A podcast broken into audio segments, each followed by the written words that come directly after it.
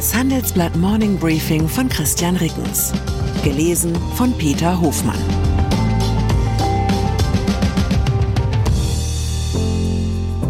Guten Morgen allerseits. Heute ist Dienstag, der 27. Februar 2024. Und das sind unsere Themen. Ansage von oben, warum Scholz der Ukraine keine Taurus liefern will. Bündnis im Südwesten, Gewerkschaften und Arbeitgeber gegen die AfD. Hieb von der Seite. Siemens stimmt gegen Grimm im Aufsichtsrat. Nach einer kurzen Unterbrechung geht es gleich weiter. Bleiben Sie dran. Ich bin Dr. Falk Stierkart und leite ein medizinisches Versorgungszentrum in Erlangen. Der Job als niedergelassener Arzt ist nicht unattraktiv, aber er scheitert oft schon an der Wurzel. Wenn unser Studiensystem nicht darauf ausgelegt ist, genug Ärzte in guter Qualität auszubilden, wie soll die medizinische Versorgung in Mittelfranken dann gedeckt sein? Die besondere Nähe der niedergelassenen Haus- und Fachärzte ist in Gefahr. Was die Gesundheitspolitik jetzt dringend ändern muss, erfahren Sie auf rettetdiepraxen.de. Taurus. Mit der klaren Führung ist das so eine Sache. Man wünscht sie sich exakt so lange, bis man sie kriegt und sie dann womöglich in eine Richtung weist, die man sich nicht gewünscht hat. Über Monate hinweg hatte Olaf Scholz unter dem Druck von Union, Grünen und FDP gestanden, er möge sich endlich in Sachen Taurus erklären. Warum erhält die Ukraine nicht die weitreichenden Marschflugkörper aus Bundeswehrbeständen? Diese würden ihr an der Front helfen, angesichts ihrer großen Reichweite es aber auch ermöglichen, Ziele tief in Russland zu treffen.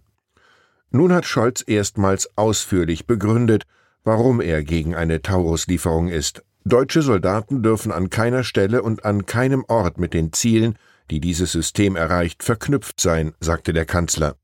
Aus seiner Sicht wäre der Einsatz von Taurus aber nur unter Beteiligung deutschen Personals möglich. Es folgte ein typischer Scholz-Satz. Deshalb bin ich immer wieder verwundert, dass die Frage erneut gestellt wird. Ein typischer Chefspruch, der beim ersten Hören so viel heißt wie Habt ihr Idioten es denn immer noch nicht begriffen? Und beim zweiten Ich weiß ja selbst, dass meine Argumente dünn sind, aber ich kann die Debatte gerade nicht gebrauchen. Hinter der Skepsis von Scholz steckt die Befürchtung, dass russisches Territorium getroffen und Deutschland so in den Krieg hineingezogen werden könnte. Franzosen und Briten versuchen das zu verhindern, indem sie ihre an die Ukraine gelieferten Marschflugkörper selbst programmieren. Es gibt Spekulationen, dass zumindest Großbritannien dafür Personal in der Ukraine stationiert hat. Ich persönlich frage mich, warum wir das Ausmaß unserer Ukraine-Hilfe immer noch an russischen Befindlichkeiten ausrichten. Man könnte dem Kreml doch klar signalisieren, welche Grenzen er nicht überschreiten darf, ohne eine Eskalation in Form einer Tauruslieferung zu riskieren. Falls der Westen solche Grenzen gesetzt hat, sind sie zumindest nie öffentlich bekannt geworden. Den eigentlichen Grund für seine Zurückhaltung nannte Scholz im weiteren Verlauf der Veranstaltung. Ein Drittel der Bundesbürger sei skeptisch, ob Deutschland in Sachen Ukraine nicht schon zu viel mache. Nach Scholz Auffassung würde es helfen, wenn dies irgendwann mal Gegenstand einer Debatte wäre, Immerhin müsse man ja noch lange durchhalten. Das gehe in der Demokratie und in einem Land, das sich der Freiheit verpflichtet fühle, immer nur, wenn die Mehrheit der Bürgerinnen und Bürger auch überzeugt sei. Bodentruppen. Deutlich entschlossener klang gestern Emmanuel Macron. Er hält sich bei Waffenlieferungen zwar vornehm zurück, hat aber nun den Einsatz von eigenen Bodentruppen in der Ukraine in den Raum gestellt. In der künftigen Dynamik könne nichts ausgeschlossen werden, sagte Frankreichs Präsident. Wirtschaftsweise. Manchmal fehlt es nicht an Führung, sondern an Konsultation. Veronika Grimm ist zwar trotz des Widerstands ihrer Mitstreiter im Rat der Wirtschaftsweisen in den Aufsichtsrat von Siemens Energy gewählt worden, doch in einem einmaligen Vorgang votierte ausgerechnet Großaktionär Siemens gegen ihre Berufung. Auf der Hauptversammlung erhielt Grimm gut 76 Prozent der Stimmen. Kurz darauf bestätigte Siemens, dass man mit Nein votiert habe. Der Grund, im Vorfeld des Abstimmungsverfahrens seien zuvor nicht bekannte Bedenken öffentlich gemacht worden, die sowohl den Erfolg von Professor Grimm als Aufsichtsratsmitglied für Siemens Energy als auch als Mitglied des Expertenausschusses beeinträchtigen würden. Nach Informationen des Handelsblatts aus Industriekreisen kritisierte Siemens unter anderem, dass die anderen Wirtschaftsweisen von der Nominierung überrascht worden seien gegen Extremismus. Bundespräsident Frank-Walter Steinmeier hat die Wirtschaft in Baden-Württemberg für ihren Zusammenschluss gegen Extremismus gelobt. Das Bündnis für die Demokratie müsse breit sein, wenn es stark sein solle, sagte Steinmeier. Der Arbeitgeberverband Südwestmetall und die IG Metall Baden-Württemberg verabschiedeten am Montagabend eine gegen die AfD gerichtete Erklärung mit dem Titel Wirtschaft für Demokratie. Auch hochrangige Firmenvertreter aus dem Südwesten unterstützten die Erklärung. Mercedes-Benz-Chef Ola Kelenius sagte, er stelle sich entschieden gegen den Hass und die Fremdenfeindlichkeit, die sich in Teilen der Gesellschaft breit machten. Zinsen. Der Zeitplan ist noch unklar, aber die Richtung nicht. Im Laufe des Jahres werden mit hoher Wahrscheinlichkeit die US-Notenbank und die Europäische Zentralbank die Zinsen schrittweise senken. Der Blick auf die Renditen zeigt, immer noch sind kurzfristige Anleihen lukrativer als langfristige. Sollten Anleger jetzt die hohen Zinsen der kurzen Frist möglichst lange ausnutzen? Oder lieber die moderateren Sätze der langen Frist über die Zinswende hinaus sichern? Bastian Gries, Anleiheexperte bei Otto BHF Asset Management, hat dazu eine eindeutige Meinung. Wer jetzt längere Laufzeiten wähle, sichere sich höhere Zinsen und hat zusätzlich die Chance auf Kurssteigerungen. Die Kurssteigerungen entstünden dadurch, dass bereits am Markt befindliche Papiere attraktiver werden, wenn der Nachschub an neuen Papieren wegen gesunkener Zinsen weniger einbringt. Gries meint, dass die Zinswende bisher nur zum Teil in den Kursen abgebildet sei. Er sieht das Kurspotenzial längerfristiger Euroanleihen bei 7 bis 15 Prozent. Scheffler.